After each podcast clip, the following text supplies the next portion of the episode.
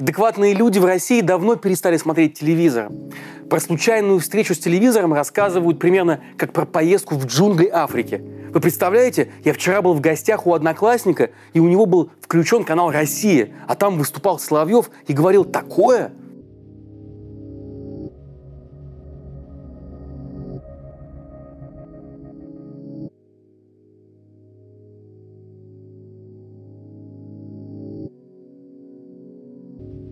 Но ведь есть люди, которые в это верят.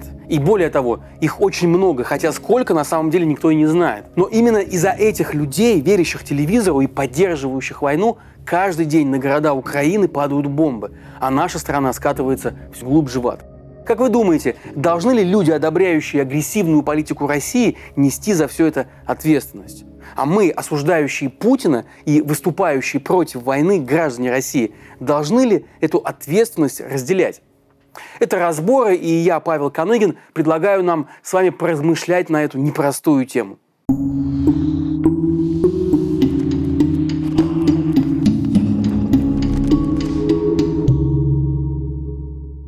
По данным ВЦИОМ, в январе о поддержке войны заявили 80% россиян. Конечно, в ЦИОМ это кремлевская организация, и результаты опросов, которые они получают, легко предсказуемы. Но вот любопытно, примерно такой же результат, 75%, получился и у Левада-центра, а он, между прочим, иноагент. Понятно, что значительная часть людей, не поддерживающих войну, боятся сказать об этом исследователям. Но даже если число заявленных сторонников поделить на два, все равно получится очень много, согласитесь. И мы легко это можем почувствовать в собственной жизни.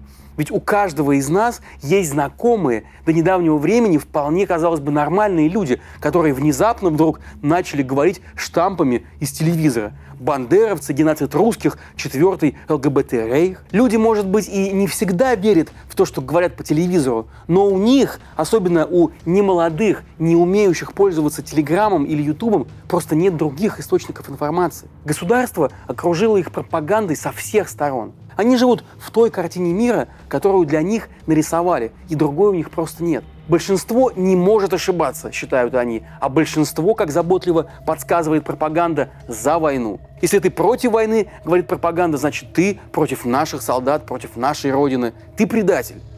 И кто же хочет чувствовать себя предателем? И это мы еще не говорим об убежденных сторонниках захвата Украины, людях с империалистическими и националистическим мышлением. Эти даже придумывают в войне философские оправдания. Например, глава Петербургского Эрмитажа Михаил Петровский заявлял, цитирую, «С одной стороны, война – это кровь и убийство, а с другой – самоутверждение людей, самоутверждение нации. Каждый человек хочет самоутвердиться. Мы все воспитаны все-таки в имперской традиции, а империя объединяет множество народов».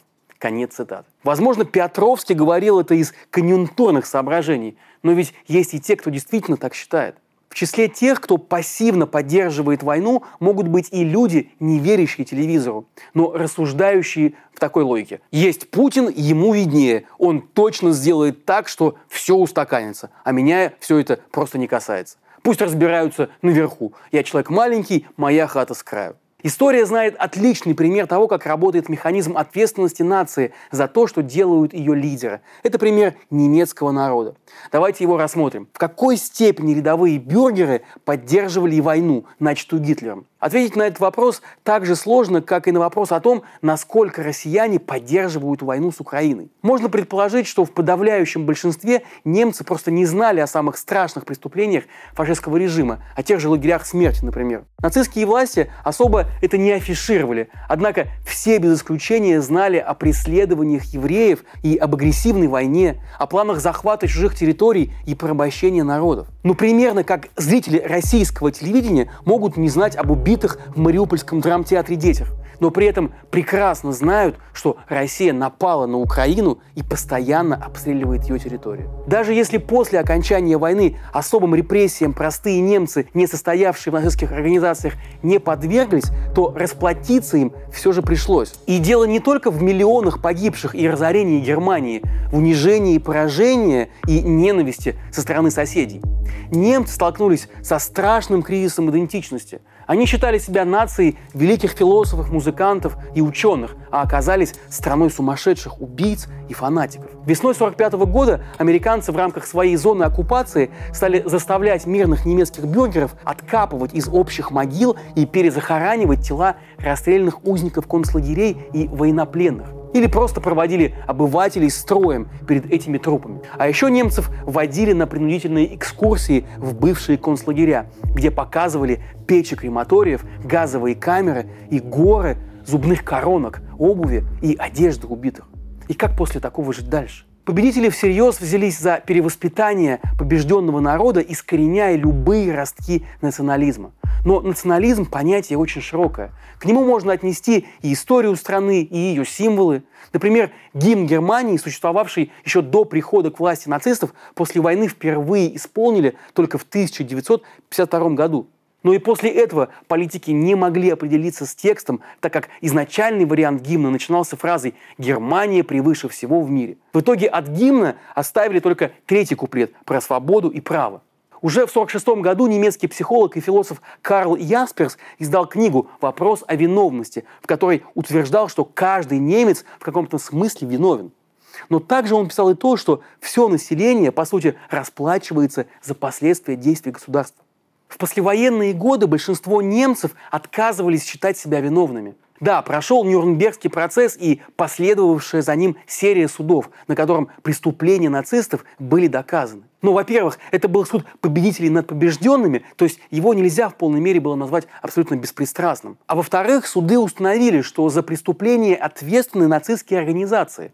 Значит, все остальные немцы как бы и чисты. Поэтому желание большинства состояло в том, чтобы просто перевернуть страницу истории, плюнуть на несуществующую могилу, так подставившего их Гитлера, и поскорее забыть страшное прошлое. Тем более, что людей, так или иначе сотрудничавших с нацистами, было слишком много, чтобы просто взять и устранить их из жизни всего общества. Например, уже после войны у канцлера Германии Аденаура, который и сам подвергался преследованиям во время правления Гитлера, начальником аппарата был Ганс Глобке, один из разработчиков российских нюрнбергских законов. А Карл Любке в 60-е годы, президент Германии, во время войны работал инженером в строительной фирме. И после войны его подпись обнаружили на чертеже одного из концлагерей смерти. Наконец, про вину немцам постоянно напоминали победившие их союзники, то есть не самые приятные для них люди. В известном смысле оккупанты. Перелом в сознании произошел в 1965 году. Тогда завершился первый за 20 лет большой суд, на котором судили бывших сотрудников концлагеря Аушвиц, или, как называют его в России, Освенцим. Этот суд вошел в историю как франкфуртский процесс, потому что проходил в городе Франкфурт на Майне. Этот суд привлек особое внимание немецкой общественности, еще и потому, что на скамье подсудимых сидели не звери в форме СС, а простые обыватели. Один из них, обвинявшийся в жестоком убийстве тысячи человек, работал медбратом в доме престарелых и пользовался там всеобщей любовью. Другой, успешный бизнесмен, в перерывах между заседаниями суда летал в Гамбург управлять своим предприятием, а во время войны он организовывал поставку в концлагерь отравляющего газа. Страница истории вдруг оказалась ни разу не перевернутой. Ее немцам только предстояло прочитать и вызубрить. На суд были вызваны свидетели, выжившие узники Аушвица, и они рассказывали о пережитых ужасах. Адвокаты подсудимых пытались, конечно, подловить их на мелочах. Они утверждали, что свидетели евреи клевещут из жажды мести, а свидетели из социалистических стран – агенты коммунистов. Все это еще больше привлекало внимание к процессу и вызывало симпатии к жертвам.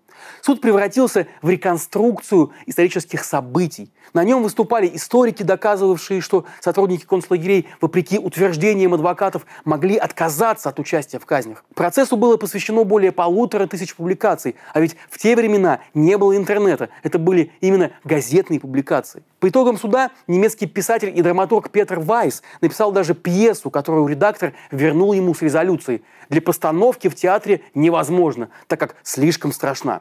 И все же пьеса вскоре была поставлена в театре Фольксбюнне и собирала там аншлаги.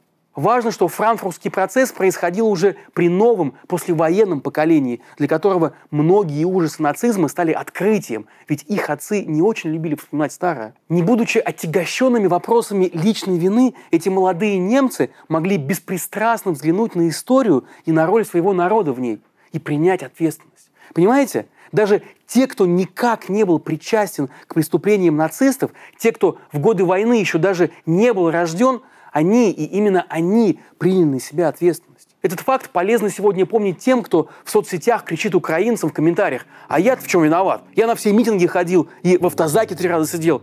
Чего вы докопались? Молодое поколение послевоенных немцев никому ничего не доказывали, не пытались отмыться. Они просто приняли то, что случилось, и начали переосмысливать события Второй мировой войны и Холокоста. Сегодня сформировавшееся у немцев чувство вины многим кажется даже избыточным. Но и тут, как говорится, есть нюансы. Все то, что я сейчас говорил, относится в первую очередь к ФРГ, то есть к той части Германии, которая после окончания войны находилась под американцами, французами и британцами. Ну а как обстоят дела в ГДР, которая была под Советским Союзом? То, что в западном обществе происходило естественным путем, в советской зоне решили политически. Было объявлено, что во всем виноваты Гитлер и нацисты, которые теперь нашли пристанище в капиталистической ФРГ. В 1965 году в ГДР даже издали книгу, в которой перечислили имена бывших нацистов, сохранивших видное положение в западно-германском обществе. В этой книге была своя правда. Но если ФРГ общество хоть и мучительно, с трудом, но научилось смотреть лицо своему прошлому, то в ГДР никакого осмысления прошлого даже и не случилось. Как результат, сейчас в объединенной уже Германии самые сильные националистические настроения наблюдаются именно в бывшей восточной территории. Именно там основной электорат ультраправой партии «Альтернатива для Германии». Стоит сказать, что разбираются со своим страшным прошлым не только немцы. Почти во всех странах Восточной Европы, где вслед за СССР рухнули коммунистические режимы, так или иначе проводились иллюстрации. То есть выявление тех, кто при коммунистах сотрудничал со спецслужбами и ущемлял гражданские свободы. Как минимум, имена этих людей придавали огласке, а как максимум их ждала тюрьма. Другой опыт был у Испании, где со смертью генерала Франко в 1975 году закончился 40-летний период его диктатуры. Там был принят так называемый пакт о забвении, гарантирующий амнистию всем причастным к репрессии. А на совести Франка, я напомню, было около 30 тысяч расстрелянных только в мирное время, не считая жертв гражданской войны. Считается, что эта амнистия позволила безболезненно перейти от диктатуры к демократии, но сейчас у нее все больше противников, которые постоянно поднимают вопрос о расследованиях преступлений франкистского режима. И на первый взгляд кажется, что это и правильно, поскорее забыть кошмар и начать жить с чистого листа. Но на практике жить с чистого листа просто не получится. Если прошлое не пережито и не осмысленно, оно вас просто не отпустит. Это мы сейчас можем видеть на примере России, где неизжитый империализм втолкнул наш народ в страшную позорную войну. А несостоявшийся суд над Компартией и неосужденный до конца Сталин сделали возможными нынешние политические репрессии. Я хочу вернуться к цитате Ясперса. Помните, он одним из первых заговорил про ответственность немцев. Вот его слова. Что оно, население, знает о своей ответственности, это первый признак пробуждающейся в нем политической свободы. Только если есть и признается такое знание, свобода действительно приходит, а не остается только внешним притязанием несвободных людей. Конец цитаты. Немцы стали по-настоящему свободными, а мы, к сожалению, еще нет. Но я надеюсь, что и мы получим второй шанс. Шанс на осмысление. И в этот раз его уже не упустим. Продолжение следует.